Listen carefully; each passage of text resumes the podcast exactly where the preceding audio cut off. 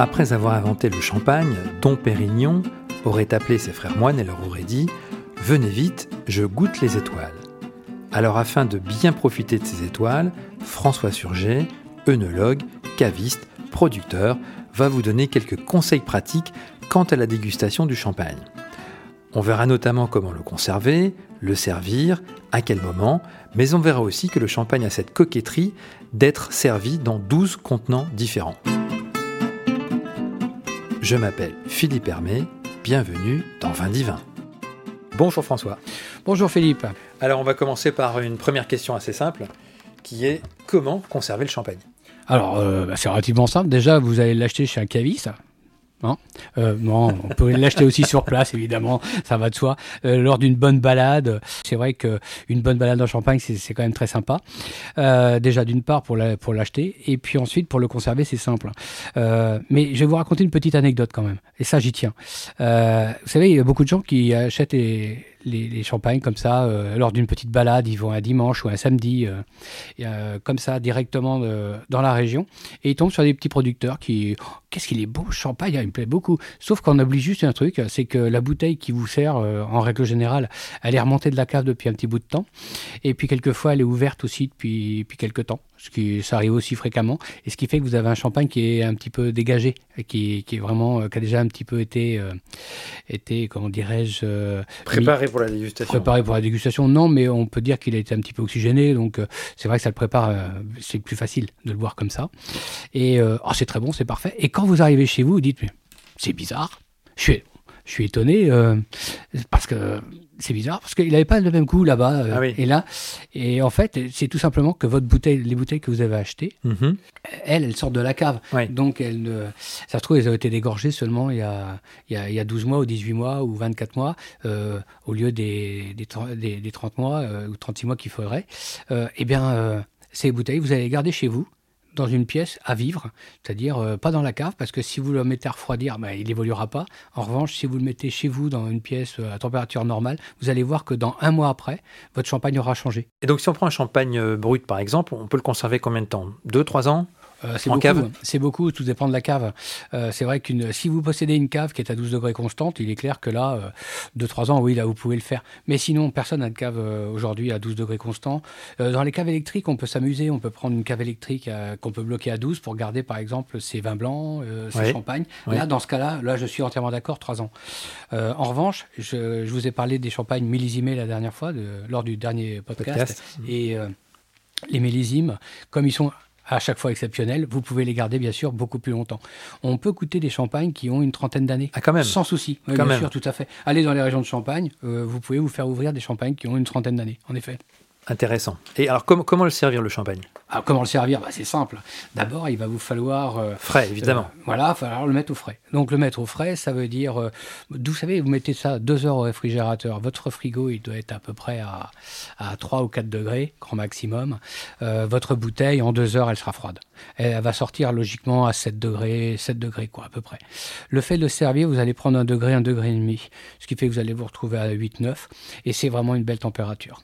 C'est pas, mieux, le c'est pas mieux de le mettre dans un seau euh, finalement et de Ah, je suis laisser pas trop, je refroidir suis pas trop chaud, ça a tendance à les figer un peu au niveau du goût. d'accord. Euh, vous savez, quand euh, une belle dégustation de champagne, ça se fait souvent au-dessus de, au-dessus de 10. hein. Hum, hum. Et vous en apercevez très souvent quand, quelquefois, vous êtes peut-être fait même la réflexion. Oui. Quand on a son verre à la main, on attend un petit peu, on discute et tout, et on a tendance à savourer un peu plus la deuxième, la deuxième ou la troisième gorgée de son verre. Surtout quand on est en train de discuter avec un verre à la main, quoi. C'est clair. Alors comment on débouche une bouteille avec un sabre? Alors ça, euh, ça, le sable, j'ai, vous savez, euh, à l'école d'œnologie, euh, ça se faisait beaucoup. Il y a eu aussi beaucoup d'accidents. J'imagine. Il y a eu, il y a eu beaucoup d'accidents. Les festouilles où ça s'est fini à l'hôpital, aux urgences, j'en ai vu aussi. Donc, euh, évitez le sabre. Parce que le sabre, c'est quand même quelque chose de réservé à une certaine élite. Une, une élite, pardon, pas une, non pas une, élite, une certaine élite, euh, qui sont, euh, en fait, c'était, euh, c'était par rapport à la marine. À la Mhm. marine, on débouchait les, les bouteilles de champagne de cette façon, mais bon, on savait servir d'un sabre. Aujourd'hui, personne ne sait servir d'un sabre. Sachez quand même que c'est vrai, vous pouvez, vous pouvez le faire avec une tête de couteau, une tête de cuillère. vous pouvez le faire aussi de la même façon. En fait, c'est une onde que vous faites au bout du goulot, Oui. et à un moment, ça va claquer. J'ai même Ouais. vu, même vu une dame l'ouvrir avec une chaussure à talons.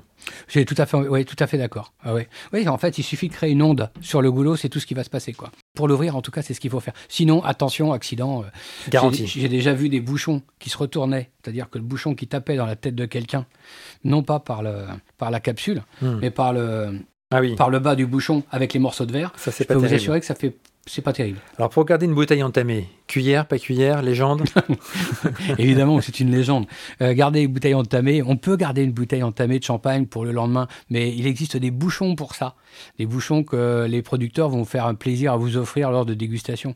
Ou vous leur, euh, s'ils oublient, bah, vous leur demandez. hein. Alors le champagne, on le sert à quel moment? Apéritif, milieu, Alors, fin de repas apéritif, milieu, fin de repas, il existe un champagne pour tout, comme j'avais bien expliqué ça, je pense, euh, j'espère avoir été clair dans le précédent podcast. Et, euh, et comment dirais-je, n'importe quel moment, que ce soit toutes les festivités possibles, euh, que ce soit lors d'un mariage, que ce soit lors d'une communion, que ce soit lors d'une naissance, et pourquoi pas tout simplement un soir que vous êtes heureux, bah, vous ouvrez une bouteille de champagne avec votre épouse ou votre époux. Voilà, tout simplement. Dans quel verre on boit le champagne? Flûte Pas flûte Ah, vous savez, les, les Gobelet verres- en plastique les- Non, ça c'est...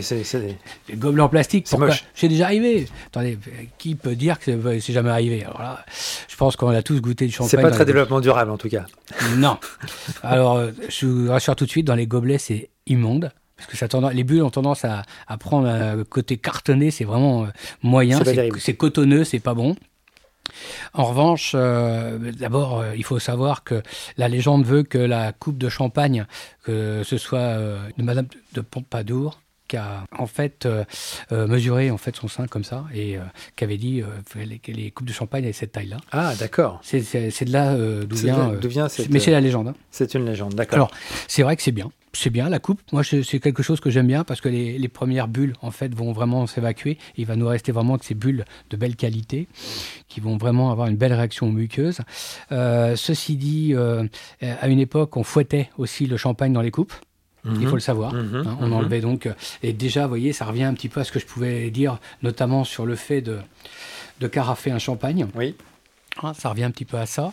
Et puis, bien sûr, après, il y a eu la flûte dans les années 50 et qui aujourd'hui en fait est un peu désuète puisqu'aujourd'hui on revient sur des verres qui ressemblent un petit peu à des coupes mais beaucoup plus hautes Mhm, c'est c'est-à-dire des gros verres en fait Ouais. des gros verres à champagne Pour la dégustation. Et enfin pour terminer, la particularité euh, des contenants en Alors, champagne. Parce ça, que là, il y, en a pour tous les, tous les goûts, ah il y en a pour tout, toutes les euh, occasions. ouais, et pour tous les coups aussi hein. Ouais. alors sachez qu'à chaque fois qu'on va multiplier on va multiplier aussi le prix de la bouteille hein, J'imagine. d'accord hein. Ouais. donc euh, c'est vrai que ça commence au quart Hein, le, le quart d'une bouteille, après vous avez la demi-bouteille.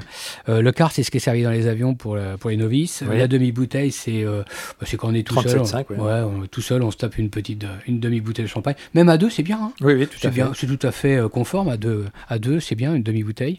Euh, après, bien sûr, vous avez la bouteille, la grand classique, c'est 75 centilitres. Après, vous avez le Magnum.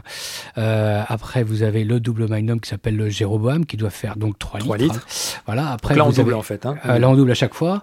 Euh, donc après, c'est le Mathusalem qui lui fait 6 litres. Alors en ce qui me concerne, euh, je suis caviste depuis quand même très longtemps et c'est la plus grosse taille que j'ai vendue. Je n'ai jamais vendu ce qui arrive après. J'ai vu qu'entre les deux, il y avait quand même le Rehoboam à Alors- 4,5 litres. Tout à fait. Ça, j'en ai jamais entendu parler. c'est une taille un petit peu, un petit peu bâtarde. Ouais. Parce qu'elle double pas, elle met une fois et demie de plus, Ouais. c'est tout. Et euh, elle ne double pas. Euh, après, ça passe au. Donc Mathusalem, on l'a oh. dit 6 litres. euh, ouais, c'est ça, 6 litres. Après Salmanazar, j'ai vu. Ça oui, fait c'est 9 ça. litres. Exactement, 9 litres. Balthazar, Balthazar. 12 litres. Ouais, après, vous arrivez au Nabucodonosor. Ça, c'est l'un des plus c'est un grand classique. Et après, vous en avez d'autres qui sont arrivés. hein. Alors attends, je, Ouais. quand même Nabucco, je veux quand même signaler que c'est 15 litres, c'est-à-dire l'équivalent de 20 bouteilles, C'est ça. 120 verres. Ensuite, on a le Salomon, Alors, le Salomon, ouais, c'est arrivé après. Alors, 18 litres. c'est ça. En fait, euh, je sais pas si vous faites attention, mais euh, pour l'instant, on a beaucoup de, on a beaucoup de noms, en fait, de, de légendes. Absolument. C'est des grands princes, grands princes ou grands rois légendaires. Et euh, ce qui fait que, oui, Salomon, mais il y en a eu d'autres aussi.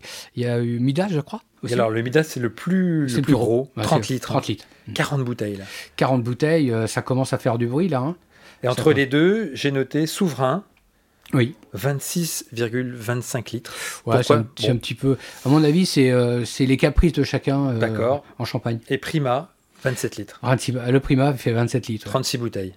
Ouais, c'est pas mal aussi. Ça en fait quand même des. Est-ce que vous êtes capable, de- en fait, pour se donner une idée de la, de la grandeur de la bouteille et de, la- et de sa valeur, vous comptez en carton. Vous prenez un carton de 6 dans les mains, Ouais. d'accord? Ouais. Dans les bras. Ouais. Je vous en mets un deuxième. D'accord? Ça fait 12. Hein? Ça fait un carton de 6, ça fait. euh, ça doit faire quelque chose pas loin de 10-12 kilos. Hum. Euh, Oui. 10 kilos sur. D'accord? 10 kilos sur, donc ça veut dire que euh, si je vous mets un deuxième, ça fait 20 kilos. Mhm, Si je vous mets un troisième carton, ça fait 30 kilos. mhm, Si je vous mets un quatrième carton, et là on est à 24 bouteilles, vous voyez, mhm, on n'est pas encore au bout, hein Ah on n'est pas non. encore au bout. 24 bouteilles, vous pouvez pas les porter. On ne peut pas les porter. Non. Ok. Donc là, c'est euh, c'est vraiment, le, je dirais, la seule région où on utilise ce genre de format. Sinon, dans le Bordelais, on utilise, euh, ou dans d'autres régions, on utilise le Magnum. Le Languedoc, on utilise le Magnum. On peut euh, utiliser aussi le double Magnum, c'est-à-dire 3 litres. Mais ça peut être aussi le Matu, le Mathusalem. Ça... euh, dans les autres régions, c'est plutôt l'impérial, 5 litres. Bon, bah, je crois qu'on en a fini avec ces quelques anecdotes et conseils. On se retrouve euh, très bientôt pour un nouvel épisode. Merci. François. Merci, merci beaucoup. Au revoir. À bientôt.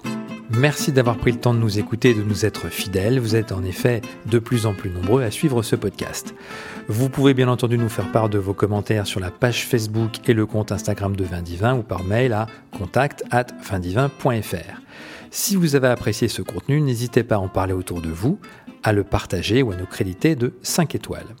Voilà, c'en est fini pour ce hors-série spécial Champagne. Nous vous donnons rendez-vous l'année prochaine et nous démarrerons 2021 par la région bordelaise. En attendant, nous vous souhaitons une belle et heureuse année, pleine de promesses, j'espère, de découvertes et de plaisirs partagés.